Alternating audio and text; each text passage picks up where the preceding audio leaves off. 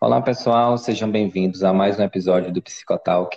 Hoje eu estou recebendo a psicóloga Riane Gomes e Claudino, inscrita no CRP 13/6794, para a gente dialogar sobre os desafios na vida acadêmica de alunos e professores, a aprendizagem no novo normal.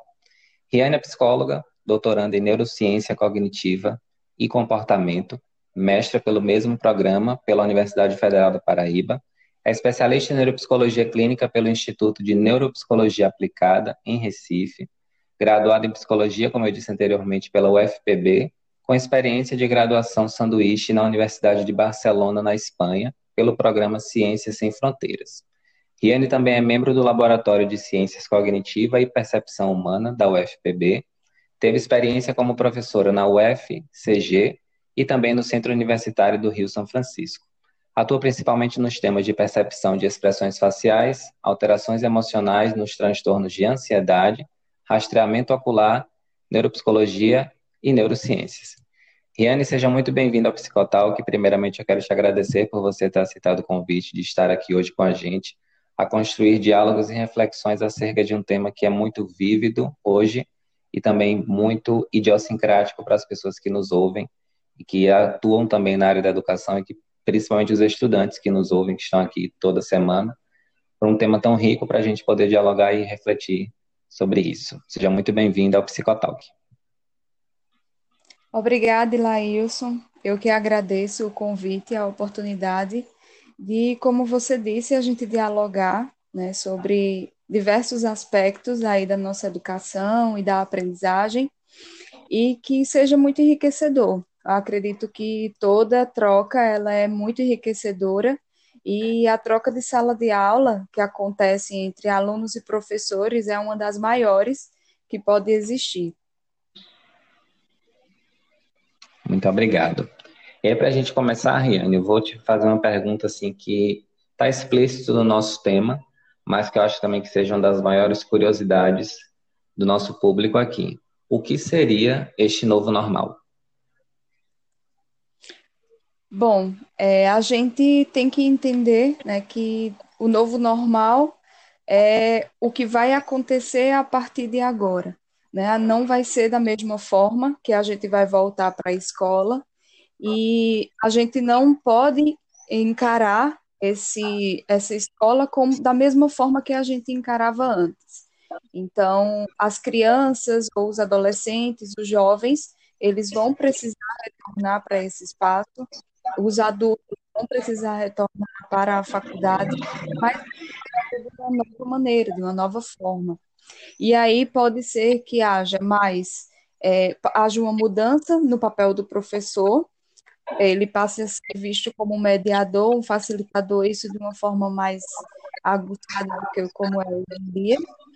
É, pode ser que exista um ensino híbrido, também o avanço para esse ensino híbrido, e aí é, talvez incorporar a tecnologia nas escolas ou um rodízio que possa vir a acontecer de acordo com os diversos protocolos que podem surgir. É, seria então a gente idealizar, né, enquanto ainda não acontece, essas diversas mudanças que a gente precisa estar aberto para que elas aconteçam. E nessas mudanças que você traz, eu acho muito pertinente colocar que as, a forma de aprender hoje mudou simplesmente pela forma, pelo formato de mundo que a gente está vivendo, né? Advindo aí da pandemia e das consequências que isso trouxe, não apenas para mim, mas para realmente para todo o planeta. E nessas mudanças a gente vê muito essa forma de aprender. Eu acredito que a, a forma de aprender pode ter mudado, mas a importância do aprendizado continua o mesmo, né? E aí a gente fala mais de uma, de uma certa sobrecarga que a gente escuta muitos acadêmicos falarem que nesse momento está sobrecarregado, porque realmente a forma mudou e agora está tudo de uma vez só, né? Eu compartilho desse sentimento. Teve um momento logo no início que para mim também foi muito difícil é, acompanhar um pouquinho o ritmo do que estava acontecendo, mas eu fui me adaptando, eu fui percebendo, eu fui me permitindo, inclusive, me adaptar a isso, para que esse novo formato não, não me prejudicasse ao ponto do meu aprendizado ser sabotado, né? Eu queria que você falasse um pouquinho sobre isso, sobre a importância dessa adaptação né, que a gente sabe que é um processo, mas é, a importância dessa adaptação como realmente uma ferramenta importante para a manutenção dessa aprendizagem. Perfeito.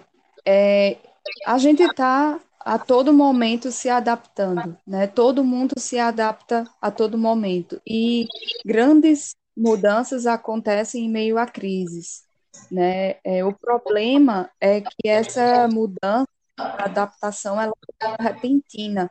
A gente não teve tempo de ir se acostumando, porque quando a mudança vai acontecendo lentamente, a gente vai se adaptando de uma forma lenta também.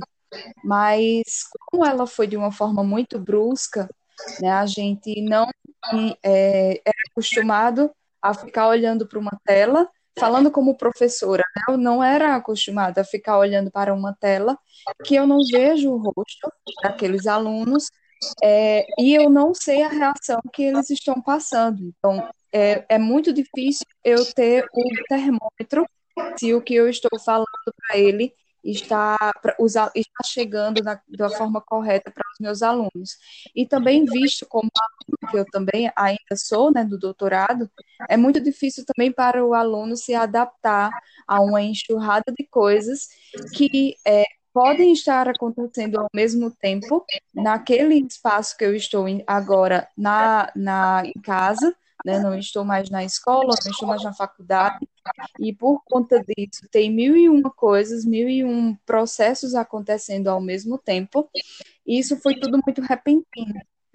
Então, é, eu acho que a gente precisa entender que agora talvez esteja mais fácil do que no início da pandemia, como já se passaram alguns meses, a gente já conseguiu como você mesmo disse, você já conseguiu lidar um pouco mais né, com isso, você já conseguiu, já se permitiu se reajustar a algumas coisas, e é, a partir daí a gente percebe que justamente a gente agora, olhando para trás, percebe que essas mudanças aconteceram e que a gente também mudou tanto quanto os professores também já conseguiram se adaptar um pouco mais e mudar.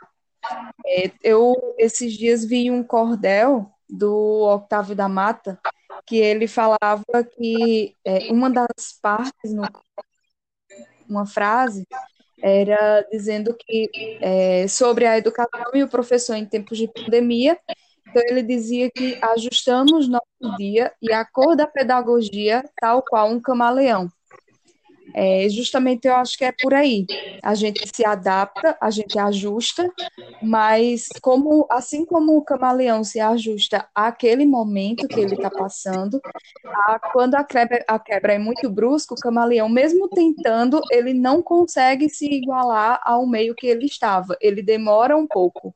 E a gente também precisa desse tempo para conseguir é, se adequar. Então, Riane, eu acho que isso é uma oportunidade muito grande também, não apenas para alunos, mas principalmente para professores, de revisitarem e de criarem novas formas de metodologias, né? Hoje eu estou nos dois papéis, eu sou aluno da graduação de psicologia, mas eu também dou aulas na área de marketing e publicidade, e eu precisei realmente me reinventar justamente por essa realidade que se absteve, que é totalmente nova e em todos os sentidos para quem aprende e também para quem leciona, né? E aí, como você falou, um exemplo muito bem posto da tela, de estar olhando para a tela e muitas das vezes sem saber quem está nos ouvir. Eu já tinha a prática, é, até mesmo de lives, né, nas redes sociais, mas é totalmente diferente quando a gente é, entende e passa a adotar aquilo que a gente está passando como uma responsabilidade que é o ato de ser professor, o ato de lecionar. Não que não estou diminuindo as lives, mas quando a gente assume o compromisso mesmo ético da profissão, a gente sabe que existem é, outras responsabilidades envolvidas nisso. E aí eu, eu, eu, acredito assim, e aí nessa realidade nova, é, nasceu para mim o Psicotalk, dessa realidade de me reinventar, de levar informação para as pessoas, de aproveitar um desafio de mundo posto para mim, pegar isso e transformar em um projeto. É o típico fazer do limão a limonada, né? E dentro, desse, dentro dessa perspectiva voltada para acadêmicos, Eu acredito que no início existe assim uma, uma luta muito grande da parte dos acadêmicos de aceitar esse novo formato de educação mediada à distância. É cansativo, é realmente, mas eu imagino assim, e eu, eu acredito na verdade que as pessoas não imaginem, não parem para pensar, como também deva ser cansativo para os professores. E eu queria te perguntar exatamente nessa perspectiva, né? Quais são os maiores desafios postos a nível de comportamento mesmo e a nível de saúde mental que possam ser mediados ou que possam ser é, estudados a nível de dar mais atenção a isso, sendo professor ou sendo acadêmico? É, eu acho que é por aí como você falou, é, esse momento de que a gente está passando é um momento de repensar né, na, na nossa vida acadêmica como professor e como aluno o nosso papel ou como a gente está fazendo. Né? É, ficou muito claro a partir da pandemia que ser professor é uma profissão muito complexa. Né? Deixou claro o limite é, de que não é a mesma coisa de educar para a vida, como dizem, porque isso a gente vê que os pais conseguem fazer, mas quando a gente vai parar para pensar no processo de preparar aulas, de desenvolver competências, habilidades, conteúdos, isso se torna muito complexo e é por conta disso que a família também precisa ser incluída neste momento, já que a gente não está conseguindo é, atingir aos alunos de maneira presencial. Né? E aí eu acho que inclui também a família além dos professores, alunos e também a família. Alguns aspectos precisaram ser revistos, né, os professores, a gente pode perceber que, na verdade, não só os professores, mas na nossa educação como um todo, é, existem diversos tipos, né, existe uma diversidade muito grande, já que a gente é, tem diversas é, realidades diferentes, seja não a rede pública, a rede particular, mas inclusive a rural, né? São realidades completamente diferentes e quando a gente tenta comparar uma educação na escola pública com a educação da escola particular, a gente vai encontrar realidades diferentes para esses professores, para esses alunos, é, mas de maneira geral, para todo mundo, é, não havia um plano emergencial não havia um planejamento emergencial. É, o, para as crianças e os jovens passaram a ficar em casa, mas eles precisam manter o aprendizado que já tinha sido adquirido e, eventualmente, avançar um pouco mais no seu aprendizado. Então, é, como fazer isso de uma forma que a gente leve em consideração esses aspectos da saúde mental além da aprendizagem? a gente percebe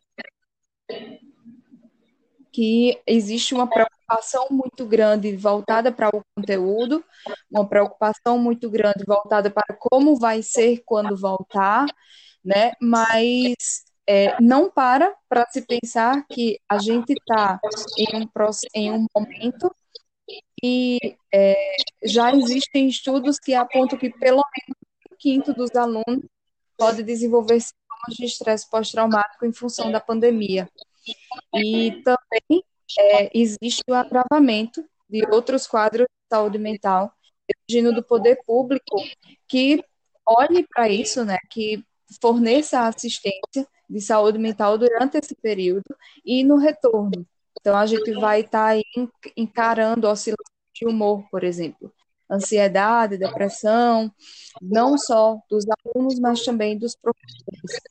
Precisamos é, entender as diversas realidades, como eu falei, e, e, diversos aspectos. Eu tomo como base a Itália, por exemplo, que tornou as aulas agora, e eu estava vendo um estudo que afirmava que a maioria, cerca de 70% dos professores é, do, da escola, eram é, idosos e aí esses professores não estavam podendo retornar para poder não se expor às crianças. E aí como é que fica? As crianças podem voltar às escolas, mas os professores não. E a cobrança em cima desse professor, né, além da cobrança do retorno, como é que fica? Então, olhar para os professores também é interessante, porque os professores passaram por um processo de solidão profissional. Eu criei meio que esse termo porque é, ficou um Deus nos acuda, cada um faz o que consegue, e afetivamente e fisicamente a gente não tinha mais o contato que a gente tanto gosta, o socializar, que é tão importante com os alunos, né? a gente precisa ser sentido e percebido pelo outro, e aí a gente, é, além dessa questão, a gente percebe que não é importante apenas para os professores, os alunos passaram a se sentir assim também. Essa falta de interação com os alunos, ela reflete para os dois lados. Então, é importante que a gente olhe para os aspectos é, que podem vir a aparecer, para as mudanças que a gente precisa fazer, mas de uma forma que também não nos cause ansiedade, que a gente também não fique se exigindo demais. A gente vá até o nosso limite. Isso é muito importante ser, ser realmente questionado e, e posto, porque a autocobrança passou a ser a nossa melhor amiga, né? Quando eu digo nossa, é realmente de uma forma muito geral, porque foi um momento assim muito difícil quando a gente entrou na pandemia, lá em março, dia 17 de março, é, até para as instituições mesmo, como você disse, né? Não, não havia um plano de emergência. Então, até para que as instituições também se adequassem, é, vissem a melhor maneira, é, como fazer isso, como mediar isso, os estudantes também, fora as questões pessoais de cada um, né, em relação a, ao medo e à angústia que essa realidade também trouxe muito à tona, é, foi um momento de, de, até que as coisas pudessem ser, serem postas e adaptadas da melhor maneira, eu acho que a gente passou por quase quatro meses. E agora, nesse, nesse a partir de julho, que quando começou o novo semestre do ano, a gente viu que as coisas já estavam mais planejadas, mais elaboradas, claro que ainda com algumas deficiências, mas bem melhor do que quando a gente começou em quarentena e isolamento social. Mas é como você disse, não havia plano emergencial, então ficou todo mundo realmente é, pego de surpresa, mas realmente buscando a melhor maneira de se adequar. E nisso acontece a autocobrança, porque realmente a demanda é muito alta, é uma nova realidade de, de estudar, tem que existir uma rotina, porque senão você não dá conta mesmo. E nisso também vem a autocobrança. Mas uma coisa que você disse na sua fala que eu achei muito importante pincelar para fazer um gancho para a minha próxima pergunta é exatamente essa educação que a gente tem hoje no Brasil. Não tem como a gente falar de educação sem a gente falar de políticas públicas voltadas para a educação, né?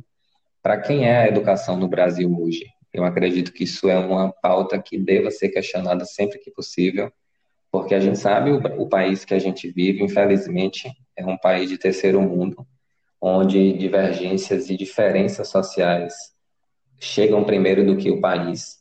Então, a educação hoje é uma coisa que é, inclusive, é bem, bem colocado aqui agora, exatamente para que os estudantes que tenham acesso ao Spotify, por exemplo, possam repensar nos seus comportamentos quando isso acabar, quando isso voltar. Porque existe uma desvalorização muito grande para professores, existe uma, um não compromisso muito efetivo para a sala de aula, quando está em sala de aula está no celular, às vezes não presta atenção na aula, não é valorizado como deveria ser. E essa realidade está nos mostrando isso também. Então, a mesma realidade que eu tenho, eu e Laílson, reconhecendo meus privilégios, eu tenho certeza que não é a maioria, a realidade da maioria do Brasil justamente pelo país ter essa deficiência e essa falta de representatividade, principalmente pelos seus líderes e pelos seus representantes de Estado e de governo.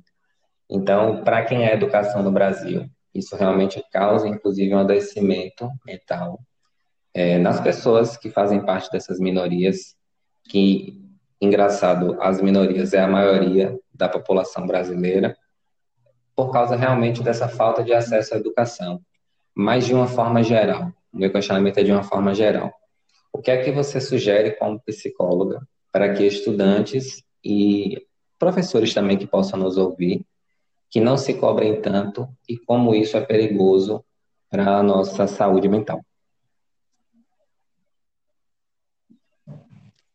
É, eu acho que é importante isso que você falou mesmo, da parte das políticas públicas, porque a gente parar para pensar na realidade do Brasil, né, é, diversas escolas ficaram suspensas até hoje, né, elas não conseguiram retornar é, ou não conseguiram passar a ter nenhum tipo de aula remota, seja por rádio, por TV, não conseguiram fazer esse planejamento de acordo com a sua realidade, né? É, e os alunos também, mesmo que, que eles que seja oferecido algum tipo de recurso, muitos deles não, não conseguiram ter acesso à internet, por exemplo. A gente percebe que da, da rede pública ou da rede rural não vai ter acesso à internet em casa, eles só teriam acesso à internet em alguns centros que agora, com a pandemia, está todo mundo em casa, então ele não vai ter acesso a isso. Né? Então, a gente precisa parar para ver se, mesmo diante de tudo isso, mesmo a gente é, sofrendo com o fato de ou não conseguir ter acesso à internet, ou quando tem acesso à internet é pelo celular, e aí a gente começa a se questionar com como é que eu vou estudar assim, né? É, a gente precisa parar, eu acho que um grande questionamento é para entender se é um ano perdido para a educação. E a gente precisa é, perceber que, na verdade, essa pergunta existe dois lados. Vai depender, a resposta dela vai depender da forma como a gente olha. A gente olhar para ela de uma forma positiva, no sentido de que a gente é, passou a dar mais importância para a educação, passou a, a perceber a, a mas e a gente também é, precisa entender que o aluno precisa aumentar a sua autonomia. O aluno vai precisar, a partir de agora, não ficar mais tão acomodado, descobrir uma maior autonomia. E não é todo ano que a gente consegue discutir a valorização da educação né, nas nossas vidas. Não é todo ano que a gente consegue desenvolver novas habilidades, porque a gente fica no nosso piloto automático. Então, é, a autonomia do aluno, além indo além do, do conteúdo, ela, ela é bem importante e isso voltado para o professor também. O professor correr atrás de novas habilidades, de desenvolver novas habilidades para passar o conteúdo de uma forma diferente, ou até mesmo não se preocupar tanto com o conteúdo em um determinado momento, deixar uma aula para apenas conversar ou desenvolver novas habilidades e competências naqueles alunos. É uma forma importante também de a gente parar para olhar aquilo. Né? É, além disso, lógico, vai ter um, o ponto negativo de que a gente não, não, alguns alunos eles podem não conseguir chegar ao que era desejado, como a gente estava falando da autocobrança, né? Mas às vezes por falta de, de atenção, às vezes por não se adaptar mesmo a esse processo, e a gente lá na frente vai perceber que tudo bem, que a gente vai conseguir é, correr atrás lá na frente. O que as escolas, seja da, da é, rede pública ou seja da rede privada, estão planejando fazer para a retomada é um nivelamento, saber individualmente como que esses alunos estão, saber individualmente em que momento eles estão daquele processo, né? Não entender que nem todo mundo conseguiu atingir o que era esperado, ou que nem todo o conteúdo também foi passado da forma esperada. E a partir então desse nivelamento, a partir então dessa desse olhar mais individual, que é muito importante, né? E desse olhar com empatia também, ele vai ser o mais importante para que a gente consiga, na volta, recuperar esse tempo. Eu acho que agora a gente precisa dar o nosso melhor, entender que a gente tem autonomia e precisa estimular mais essa autonomia nos nossos estudos, mas pensar que o nosso conteúdo a gente consegue, é, depois de um tempo, né, lá na frente, ou, as, as escolas vão se preocupar com isso também. Perfeito. E aí você trouxe uma coisa que inclusive a gente falou na outra, no outro questionamento, né, que é a importância dessa desse revisitar as metodologias. E aí eu quero trazer um exemplo muito pessoal meu, que foi realmente de abrir o diálogo com os meus professores. O diálogo, para mim, é a casa do milagre. Então, onde existe diálogo, existe soluções, né? Muitas pessoas passam assim, não estou conseguindo aprender porque a metodologia do professor não é legal nesse momento, né? E aí as pessoas não dialogam com os outros, às vezes por receio. Eu acredito que nós precisamos parar de ter medo de, de, de conversar. Claro que a gente precisa respeitar, entender inclusive algumas hierarquias de ensino, não naquelas rígidas, não uma hierarquia que te desrespeite, mas existe sim uma hierarquia dentro do ensino e que essa é, deva ser respeitada, inclusive em respeito aos professores. Mas eu acho que as pessoas precisam ter esse medo, inclusive, como uma nova ferramenta para esses desafios que a gente está encontrando agora, que é exatamente essa abertura de diálogo, porque às vezes não impede do aluno também ajudar o professor, entender o professor, de sugerir ao professor, e também aos professores de serem menos rígidos e serem mais flexíveis e de compreender que possa ser uma ferramenta de utensílio para o próprio professor. Flexibilizar uma metodologia, fazer uma parte mais prática virtual, já que o virtual é tão cansativo e as pessoas estão um pouco ociosas, que façamos práticas, falando de psicologia também, um pouquinho de roleplay online, não, não existe, assim, eu acredito que não exista limites para que a gente possa se reinventar e se inovar dentro desse processo, claro, respeitando a, a ética da profissão e também ali a, a disciplina que você lecione, né? Mas não, é, não existe um certo tipo de limite para que a gente seja criativo. E eu acho que nesse momento é o que mais importa agora, é essa criatividade e também esse autoconhecimento para que a gente entenda que por mais que a gente não tenha conseguido executar uma determinada meta, a gente conseguiu fazer pelo menos o início, a metade ou só o final dela. Existe um processo nisso daí. E as pessoas pensam muito assim apenas no resultado final e esquecem de olhar o caminho, né, o percurso que fazem todos os dias, inclusive, para poder dar conta das aulas e poder dar conta do seu conteúdo. E eu queria te questionar sobre isso mesmo, assim, para que você nos traga um pouco de dicas, até mesmo assim voltadas para a neuropsicologia, caso seja possível, de como os alunos podem criar rotinas, é, de como os alunos podem enfrentar isso melhor, se existe alguma maneira, se existem é, práticas que podem ajudar nesse manejo, algo que realmente você possa trazer e que você fique muito à vontade para poder falar. Certo. Antes de falar é, sobre os alunos especificamente, é, você falou em, em, abrir esse diálogo né, do, dos entre professores e alunos, e eu acho importante é, falar também sobre os professores, é, que realmente essa criatividade ela é importante para, inclusive, a gente pensar em recriar os espaços que foram perdidos pelos alunos, porque os alunos perderam espaços de lazer, perderam espaços de troca, espaços de socialização, que são muito importantes para a aprendizagem. São muito importantes dentro da escola ou dentro da faculdade, né? Falando do ensino superior e do ensino básico. É, e aí, como que o professor, nesse momento, ele tem que trazer esse espaço para dentro de um ambiente que não existe socialização, se a gente parar para pensar que são apenas telas ali e está cada um dentro de sua sala, de, dentro de sua casa, né, e não mais na sala de aula. Então, é, o professor ele tem que realmente parar um pouco para ver nessa questão da criatividade, mas é, às vezes ele já ele está sendo cobrado também pela, pela escola ou pela faculdade, enfim, pela instituição, é, para cumprir aquele conteúdo ou para cumprir aquela carga horária.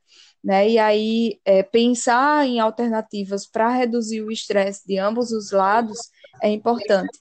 Pensar em alternativas de da aula não ser necessariamente só o professor falando, como você falou, algum roleplay, ou para as crianças, é, não ser necessariamente os pais imprimir folhinha para que a criança acompanhe o, o, professor falando, né? Ou o aluno mais, mais grandinho, já adolescente, responder a um estudo dirigido.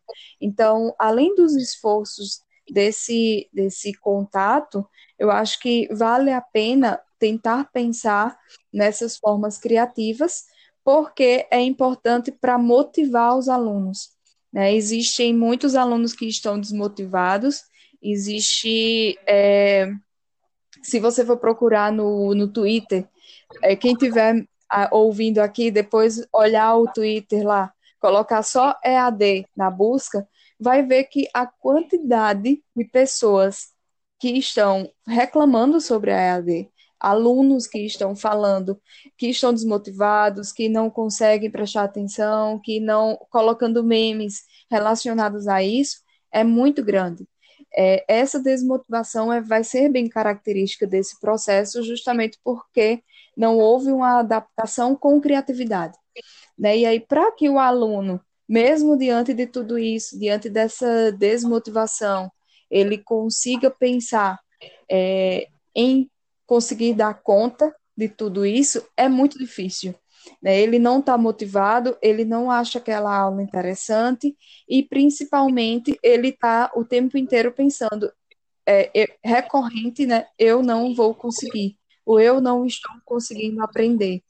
Né? Então, você falou bem, a criação de rotina é importante, porque ele passa a, na verdade, a manutenção da rotina, se em um determinado momento do dia, se era pela manhã ou à tarde, por exemplo, que ele ia para a escola ou para a faculdade, com certeza a escola e a faculdade tentou manter naquele horário, porque os professores e os alunos já estavam acostumados com aquilo, é muito mais fácil é, permanecer naquilo do que inserir uma nova rotina. Então, é, a, do mesmo jeito que a gente fala para quem está em home office, se colocar em uma situação de realmente se vestir, se preparar, se adequar para aquele momento, eu acho que isso também é cabível da gente falar para o aluno. Muitas escolas pedem, inclusive, que os alunos estejam fardados, né? utilizem a farda para poder os alunos colocarem ali, mesmo que seja numa reunião virtual. Mas para criar essa rotina de levantei, por exemplo, se é de manhã, levantei, tomei meu café, coloquei minha farda e vou assistir a aula. Além disso, criar uma rotina de estudo também, porque na nossa atualidade, a gente tem o privilégio de ter toda a informação que a gente tem na internet. Né? A gente não tem mais uma é, necessidade de ficar apenas esperando alguém nos dizer alguma coisa, esperando é, vir do professor né, é, o que a gente precisa entender, o que, é que a gente precisa estudar. Então, essa autonomia que a gente tanto fala, essa proatividade que a gente tanto fala, eu acho que também precisa ser encaixado nessa rotina. Né? É, parar para estudar, ter um objetivo e que esse objetivo, na verdade, ele seja também quebrado, ele seja também colocado em metas pequenas. Porque quando a gente olha para uma, uma meta, quando a gente estabelece uma meta, ela às vezes é muito grande, ela às vezes pode assustar. E eu posso olhar para aquela meta, por exemplo, de passar no vestibular. Meu, meu interesse maior de estar tá terminando o ensino médio é passar no Enem. Só que estou desmotivada, não estou conseguindo entender o assunto de física pela internet ou de matemática. É, o, o professor não consegue se dar bem e fica dando aula apenas como se estivesse dando aula normalmente e eu não consigo aprender assim. Então eu vou desistir. Eu não vou conseguir. Então, para mim, aquele ano já está perdido. Inclusive no Twitter, como eu falei, tem uns alunos dizendo: eu prefiro reprovar agora esse ano e tentar aprender de verdade em 2021. Tentar aprender de verdade e passar no vestibular, passar no Enem em 2021. Só que se esse aluno é, quebrasse essa meta, no sentido de é, colocar metas menores, eu não estou conseguindo entender este assunto. Eu não estou conseguindo é, prestar atenção dessa forma. Então, ele muda, ele consegue reavaliar. É interessante é, entender que a gente, quando olha para uma meta menor, a gente consegue não fazer esse bicho, esse bicho de sete cabeças. O nosso cérebro consegue dizer, ah, não é tão grande assim, eu acho que dá conta, dou conta. Então, eu preciso entender esse assunto porque eu não consegui na aula e aí procura algum vídeo, alguma coisa na internet, em algum outro site, ou enfim, no YouTube tem vários professores de diversas disciplinas falando sobre o mesmo assunto de formas diferentes, de formas é, que o pode não ter abordado, por exemplo, e aí ele, a partir dessa outra metodologia, pode conseguir entender ou não. Se não entender, começar a realmente o diálogo, como você coloca, colocou, muito bem colocou, é, ele se fazer presente. Então, existe uma, existe uma, outro, uma outra face dessa parte da tecnologia, que é agora eu não preciso ter vergonha, porque ninguém está olhando para mim quando eu levantar o braço. Então, tá ali no chat, eu posso mandar, existem algumas plataformas que você consegue mandar uma mensagem diretamente para o professor, sem que ninguém mais veja. Ou eu posso ir lá e enviar uma mensagem é, direto que quer só conversar com o professor. Ou, professor, é, o senhor pode ficar um pouquinho mais no final e depois que todo mundo sair, tirar essa dúvida sozinho com o professor. Então, acho que essas são as principais coisas. Criar a rotina, desmembrar uma meta em metinhas, né, em objetivos menores, e é, tentar o diálogo com o professor de diversas formas, se aproveitando da tecnologia, já que ela agora se faz tão presente, né, a gente tirar um, o lado positivo disso também. Perfeito. Quando você fala dessas metas pequenas, eu entendo como metas alcançáveis, né?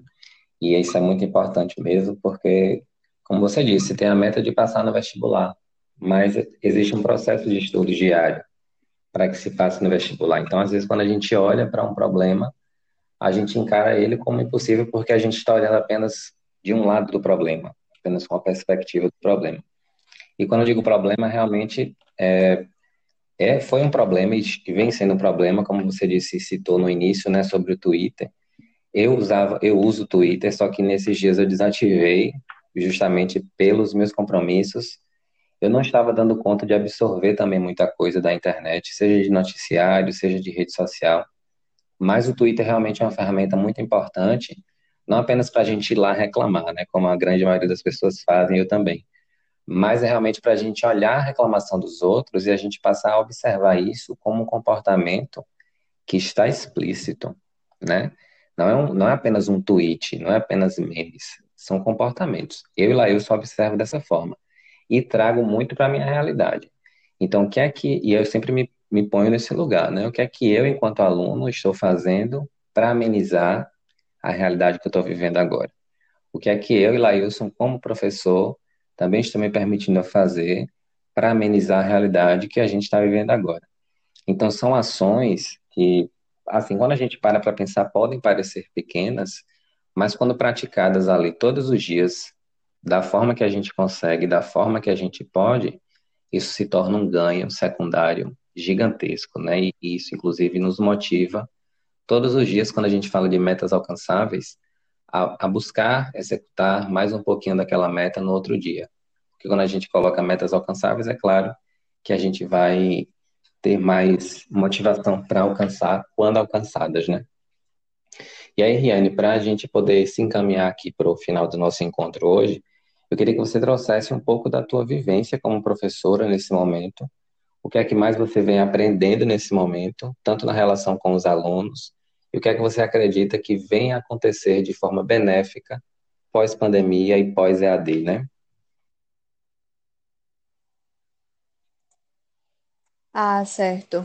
É, eu percebo, a minha experiência, né, como professora nessa, nessa pandemia foi bem algumas, algumas participações bem pontuais, né? No momento atual eu estou como dedicação exclusiva do doutorado e aí eu não posso exercer nenhum tipo de atividade é, remunerativa, né, por conta da bolsa, mas eu tive a oportunidade de, em algumas especializações e até mesmo dentro do doutorado, como estágio de docência, participar de, de algumas disciplinas e é, acompanhar, né, algumas disciplinas, lecionar em alguma parte delas.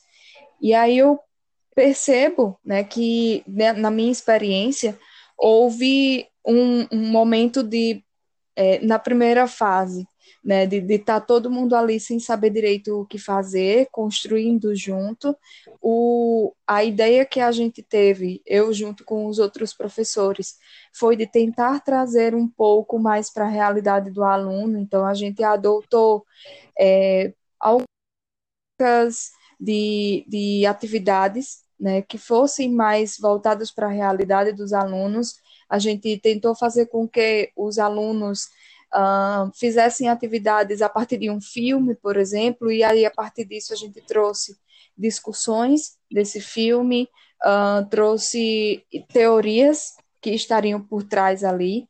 Os alunos tinham que contrapor isso também, é, trazer outras teorias a partir do que a gente tinha discutido, e isso fez com que, depois, a partir do feedback deles, é, eles pudessem passar para a gente que realmente foi uma, uma atividade que eles estavam esperando é, ficar ansiosos diante de um computador para fazer uma prova, por exemplo, e o fato de a gente ter desconstruído isso para eles foi, foi melhor. Né? Além disso, é, a gente abriu mais espaço para os diálogos e também eu, de, um, de certa forma, tentei é, tentar ver como que estava o, o cotidiano de cada um deles, o interesse que eles tinham, se tinha sido diminuído, o que era que estava por trás daquilo.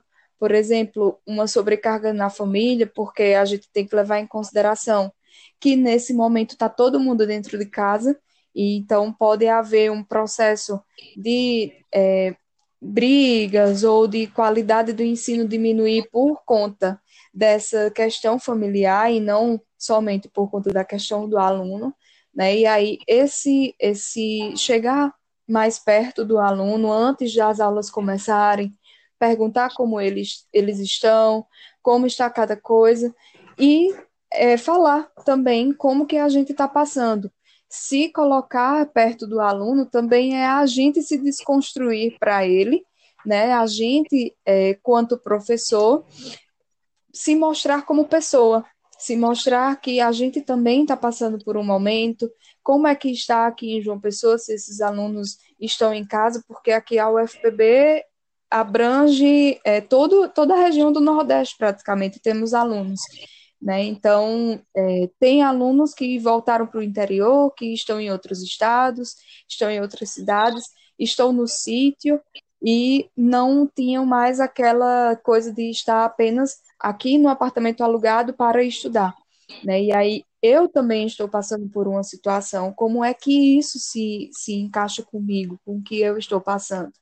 E aí, se colocar no papel de pessoa, passar para eles que também está sendo difícil, como é que eu estou lidando, meio que te descaracteriza um pouco a ideia de que é só com ele, ou a ideia de que é, ninguém compreende o que eu estou passando ou até mesmo de que ah, para o professor é mais fácil porque ele não precisa lidar com tudo isso. Não, eu também sou pessoa, também tenho medo do vírus, também estou isolada, também estou com minhas demandas é, dentro de casa, minhas demandas familiares, e assim a gente vai se ajudando, a gente vai compreendendo o limite do outro e ultrapassando aos poucos, né, saindo aos poucos da minha zona de conforto e fazendo com que eles saiam aos poucos da zona de conforto deles também.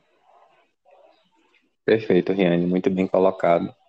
É, até para que a gente possa entender que tudo que a gente está conversando hoje faz parte de uma realidade que é atípica, faz parte de uma realidade que é bem pontual, mas que realmente é um processo. Para quem passa, é um, é um processo para quem às vezes pensa que não passa, porque, como você disse, todo mundo tem as suas demandas, sejam sociais, familiares, em suas casas, em seus trabalhos, no home office, na academia, na academia que eu digo na faculdade, né? Nas escolas, seja em qualquer realidade, todo mundo tem suas demandas. E para que a gente possa alcançar tudo que a gente conversou aqui hoje, é, se passa por um processo. E é de extrema importância que esse processo também seja respeitado. E aí, como eu te disse anteriormente, né, quando a gente conversou no privado, esse foi um episódio que eu não quis roteirizar, justamente bem específico esse, justamente para que a gente construísse aqui algo muito, muito particular e peculiar da gente. É uma realidade que você está vivendo é, dos dois lados. Eu também estou vivendo dos dois lados. Você, como já foi professora, você disse agora que está é, parada por causa do doutorado, mas você sabe o que é ser professora. Eu também sei o que é ser aluno e professor, então quis realmente trazer de forma bem pontual com você hoje para a gente construir. E antes de eu ir para a finalização, eu queria te questionar se você tem alguma coisa a trazer. É, caso eu não tenha te questionado alguma coisa que você queira pontuar, fique muito à vontade para isso. Certo.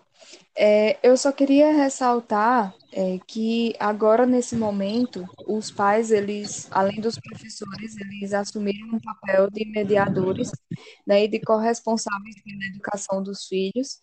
É, é um papel completamente novo do que eles passavam antes. É, a gente estava falando das diversas realidades né, que a gente tinha. Então, seja na rede pública, na rede privada, as realidades são bem diferentes e as realidades das famílias também. Então, eu acho que é, a gente olhar também para esse lado da família é bem importante. Uh, a gente conseguir se conectar verdadeiramente com todo mundo é muito importante, nas escolas principalmente, é, tentar arranjar mais tempo para é, tentar de alguma forma conectar esses pais ou de alguma forma entender como eles estão vendo também esse ensino dos filhos, vai ser importante porque se a gente for ver as pesquisas de opinião né, que existem, elas trazem que é, os pais acreditam, na maioria das, das vezes, que a qualidade do ensino diminuiu. Mas será que esse pai está acompanhando? De que forma ele está vendo isso? né, é, fazer, será que eles estão incentivando essa autonomia desses filhos? É, eu acho que nesse momento a gente é, precisa parar para entender que além, vai além de professores e alunos, né, a gente está com a família dentro da escola, literalmente. A gente está com a família dentro do processo de aprendizagem. A gente é, precisa planejar quanto educa educadores, né, de uma forma que a gente consiga entender as diversas realidades e essa parte familiar também é bem importante. Exatamente, para que fique muito claro da importância da presença dos pais, não apenas nesse momento de pandemia, mas realmente como um processo da vida inteira, né? A importância da, da presença dos pais e da participação dos pais nesse processo de educação, porque muitas vezes a escola é vista como um alívio, né? Isso eu falo com propriedade porque na minha família já teve falas desse tipo. Quando meu filho estava na escola, tinha alívio em casa, eu tinha sossego em casa. Agora que está todo mundo junto, realmente as responsabilidades mudaram e agora realmente é um outro processo. E eu acredito assim, eu, eu, sou, eu sou um homem que visa muito é, tirar o suco benéfico da realidade que eu esteja vivendo, por mais que seja uma realidade pandêmica, e que nos trouxe sim muitas demandas é, emocionais. Eu vejo muito isso e tento ver sempre o lado positivo das coisas. E eu acredito que essa, essa realidade que a gente está vivendo vai nos mostrar muita coisa no pós, inclusive das coisas das nossas ações, né? De valorizar mais realmente alguns âmbitos, de entender o processo do que é ser professor, de entender o processo do que é ser aluno, de entender a importância junto com seus filhos como final. A importância de posicionar, a importância do diálogo, a importância dos espaços, dos abraços, é, das formas de se estar e de se fazer presente.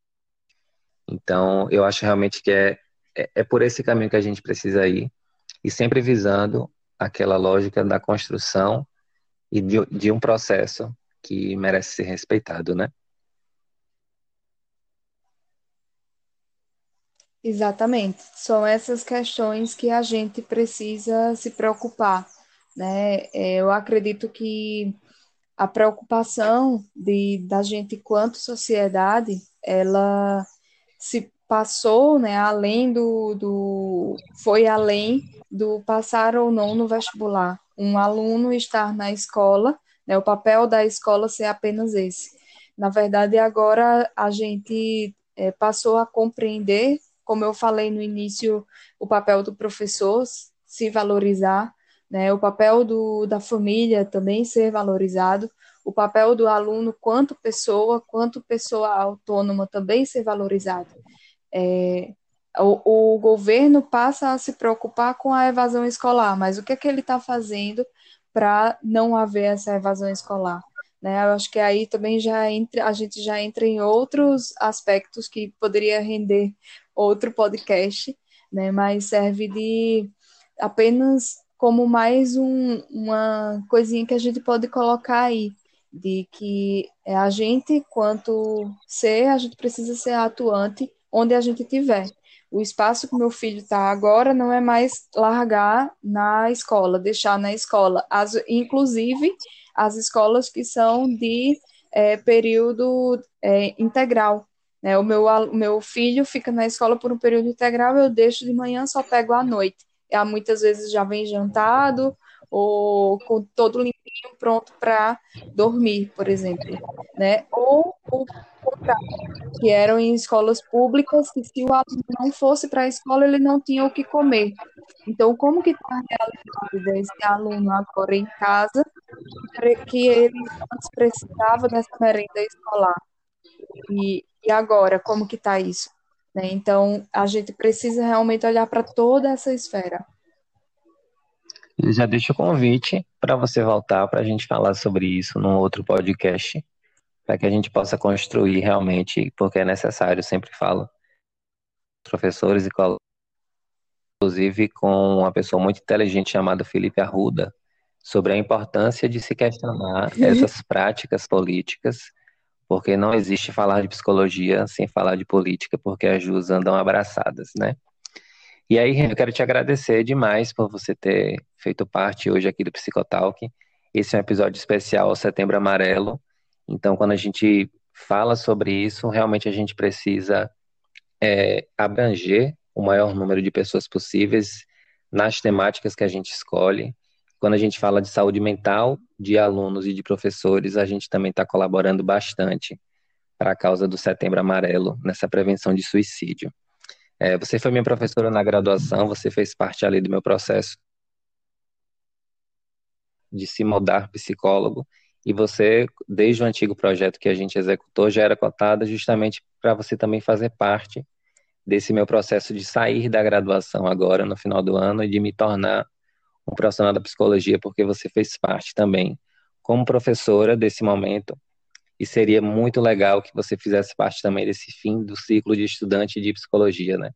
Não que eu vá deixar de estudar, mas realmente fechar o ciclo e passar para um próximo. Então, quero te agradecer. Fico muito honrado de poder te receber, uma mulher de calibre como você é, aqui no Psicotalk, para poder colaborar e construir com a gente perspectivas e diálogos bem pertinentes. Muito obrigado, tá bom? Eu que agradeço, Ilailson. É, muito obrigada pelo convite. Muito obrigada por todos esses, esses questionamentos que a gente conseguiu trabalhar hoje. E eu queria agradecer também é, por toda essa, essa sua, é, essas suas palavras. Né? Eu queria parabenizar também o seu projeto. É realmente muito importante que a gente se coloque para outras pessoas e que a gente discuta diversos aspectos, diversos pontos que muitas vezes ficam apenas na nossa cabeça. Né? Você é uma pessoa muito criativa, é bom que coloque isso para fora e alcance outras pessoas, porque eu tenho certeza que algumas pessoas precisam ouvir algumas coisas, né? E a gente discutiu é, coisas muito importantes para que é, as pessoas cresçam quanto alunos, quanto professores e quanto família nesse processo. Muito obrigado, Riane. Obrigado a vocês também que estão aqui nos ouvir. Na próxima semana estamos com o psicólogo Elias Mascarenhas, da cidade de Juazeiro, na Bahia, para a gente falar sobre como resolver e enfrentar problemas no mundo pandêmico. A gente se vê e a gente se ouve. Um grande abraço e até lá.